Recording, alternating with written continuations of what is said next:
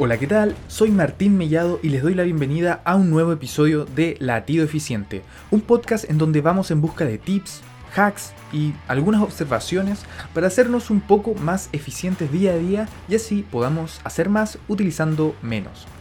Hace algunos meses me cambié de trabajo y mis actuales colegas son súper buenos para el consumo de café. La verdad es que mis colegas previos también consumían un montón de café, yo hace mucho tiempo consumía también, pero la verdad es que dejé de hacerlo porque me daba muchas ganas de ir al baño, no se acomodaba a mis horarios y no encontraba que tuviese un real efecto. Y me estoy desviando algo del tema. Bueno, lamentablemente, em, o no lamentablemente, sino que sucumbí ante el café nuevamente y descubrí que mi rendimiento diario mejoraba. Conforme utilizaba el, el café, ya no presentaba esas ganas de dormir posterior al almuerzo que habitualmente me daban y ya estaba acostumbrado hace ya muchos años a tenerla. Entonces es que quise evaluar, ver si es que podía encontrar información eh, relevante para poder utilizar el café y la sustancia que tiene, que es la cafeína, para de alguna forma ser más eficiente en mi trabajo y en una de esas en mi tiempo libre. Y la verdad es que encontré un montón de información súper interesante. La primera fue eh, a partir de otro podcast que también tiene un canal de YouTube, que es Huberman Lab. Es un profesor neurobiólogo, neurobiólogo de la Universidad de Stanford que aporta información muy valiosa sobre el cuerpo. La verdad es que lo recomiendo un montón. Y hablaba en relación primero al efecto que tiene en el cerebro la cafeína. La cafeína lo que produce es, son cuatro efectos principalmente. Primero tiene un efecto de reforzamiento. ¿Qué significa esto? Que la cafeína hace que algunas acciones que tengamos eh, en el día a día se repitan con mayor probabilidad en el tiempo. Esto explica el, el, profesor que se vio en, por ejemplo, unas abejas que preferían algunos tipos de planta en particular que tenían una mayor concentración de cafeína. O sea, las plantas que tenían más cafeína eran más preferidas por las abejas, probablemente por esta acción de refuerzo que tenía la cafeína en ellas. También la cafeína aumenta los neurotransmisores de dopamina y acetilcolina. Estos los neurotransmisores son sustancias que hay en, en las neuronas, ¿Ya? Y las neuronas son células especializadas del cerebro. Entonces, cerebro está compuesto por neuronas, las neuronas liberan neurotransmisores. De estos neurotransmisores hay dos, la dopamina y la acetilcolina, que están encargados de aumentar las acciones relacionadas con la claridad mental, por así decirlo, si lo ponemos en términos muy básicos, que tenemos habitualmente. Entonces la cafeína ayudaría a que tuviésemos un poco más de claridad mental. Y además, la cafeína aumenta los receptores de dopamina en el área mesolímbica del cerebro que está asociada en algunos casos con algunas adicciones, pero también a esta sensación placentera y que por lo tanto las cosas que hagamos y nos agraden nos agraden aún más. Por último, y lo más relevante porque es la función que más utilizamos del café, es que la cafeína bloquea los eh, receptores de adenosina. Cuando uno está haciendo las actividades del día a día, en el cuerpo se va acumulando adenosina y esta es la que nos causaría esta sensación de fatiga y de sueño. La cafeína, ¿cómo actúa? Bloquea estos receptores, entonces la adenosina no puede funcionar y no nos da este sueño. Y esto va a ser relevante para una forma de optimizar el uso del café que vamos a hablar en un momento. También el profesor recomendaba algunas dosis de cafeína en particular que vamos a ir viendo y esto más que nada para evitar algunos efectos adversos que se pueden presentar eh, con su uso, que pueden estar más relacionados con el nerviosismo, ¿cierto? Las palpitaciones para algunas personas, todo esto va a ir dependiendo de qué tan sensible es uno a la cafeína. Bien, en cuanto a la optimización de su uso, algo que también es relevante conocer es que cuando uno despierta y recibe luz del día, por ejemplo, hay un pic de cortisol. ¿Qué quiere decir pic de cortisol? Hay un aumento importante en una hormona que tenemos en el cuerpo, que es el cortisol, y este aumento en el cortisol hace que baje la adenosina que tenemos en el cuerpo. O sea, esta adenosina que va aumentando en el cuerpo conforme hacemos las actividades y se acumula y nos da sueño, el cortisol hace que ésta se elimine, se borre, baje sus niveles. ¿Por qué es importante esto? Porque si uno consume cafeína inmediatamente después de despertar, este pic de cortisol no es tan importante, o sea, bajaría su tamaño y por lo tanto la cantidad de adenosina que eliminaría sería menor. Por lo tanto, la cafeína bloquearía los receptores, o sea, nos quitaría esta sensación de fatiga, pero habría más adenosina acumulada y eso podría hacer que más adelante en el día nos dé más sueño. Por lo mismo, el profesor recomendaba retardar el consumo de cafeína 90 a 120 minutos después de despertar. Así evitaríamos ese bajón, ese aumento del sueño que puede darnos a mediodía. ¿Y por qué es relevante que sea mediodía?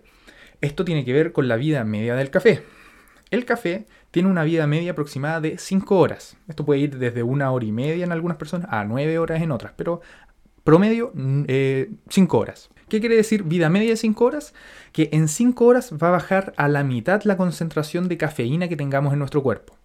Por lo tanto, si yo consumo café y tiene eso 100 de cafeína en mi cuerpo, a las 5 horas yo debería tener 50 de cafeína en el cuerpo. Y 5 horas después yo debería tener la mitad de eso, o sea, 25 cafeínas en el cuerpo, por así decirlo. Y esto es relevante porque 10 horas después, si nosotros tomamos un café a las 12 del mediodía, en 10 horas ya van a ser aproximadamente las 10 de la noche y ahí todavía voy a tener 25 moléculas de cafeína, por así decirlo, en el cuerpo y eso podría afectar el sueño.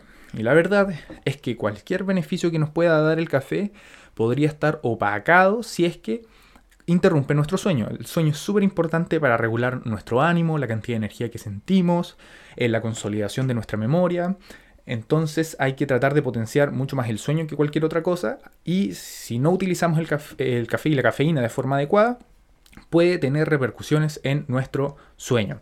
Entonces, retardar el consumo 90-120 minutos y ojalá no tomar café hasta tan tarde, ojalá antes de las 12, 11 de la mañana, según tengan sus hábitos, patrones de sueño eh, normalmente. Además, el café tiene un efecto diurético en el cuerpo. ¿Qué quiere decir diurético? Hace que a uno le den ganas de ir al baño a orinar. Y eso puede producir una eh, deshidratación. Entonces, para optimizar el uso del café, lo ideal sería estar hidratándose regularmente. Conforme, por ejemplo, si me tomo una taza de café, tomar una taza, un vaso de agua para asegurar una hidratación adecuada.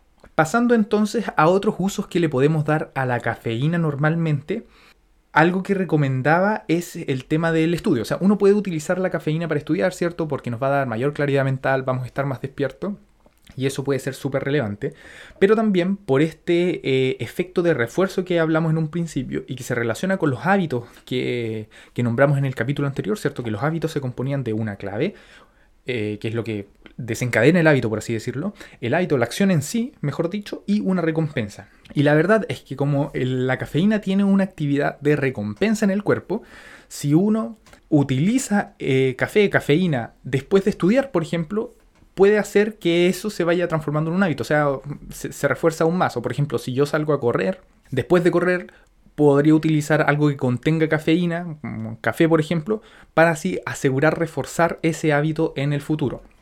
Ahora hay varios factores a tener en cuenta, pero se podría utilizar, por ejemplo, yo despierto, salgo a correr, vuelvo, y en eso pueden haber pasado ya 90 minutos y ahí consumir el café y me cuadra perfecto para el uso del café en el día y además como refuerzo para mantener ese hábito a futuro, para que lo consideren si es que les suena coherente con su estilo de vida actual.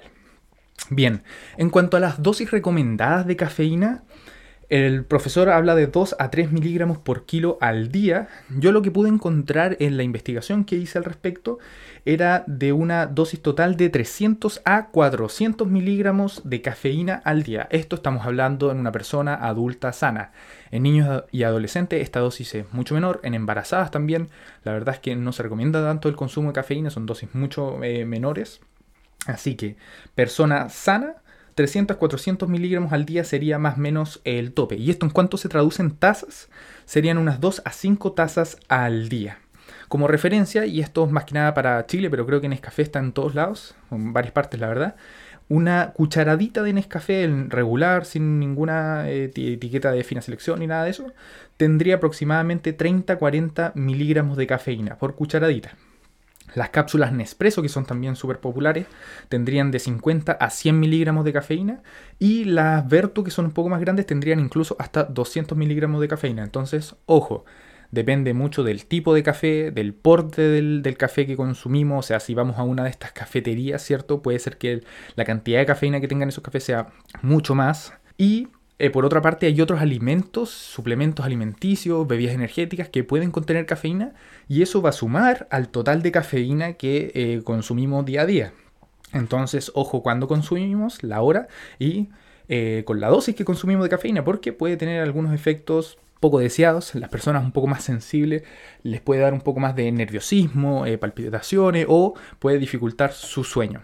Por último, en relación a los otros efectos que puede producir la cafeína y ya relacionado a los gastrointestinales, que al menos para mí eran los más relevantes, la verdad es que no, no encontré en la evidencia, en la bibliografía disponible, científica al menos, que hubiese una asociación clara entre el uso de cafeína y dispepsia ni reflujo gastroesofágico, pero esto no está inscrito en piedra. ¿Qué quiere decir? Que los trabajos finalizaban diciendo que se requieren trabajos de mejor calidad para evaluar efectivamente si es que existe o no una asociación entre el consumo de cafeína y esta, estas dolencias, ¿cierto? El reflujo gastroesofágico y la dispepsia.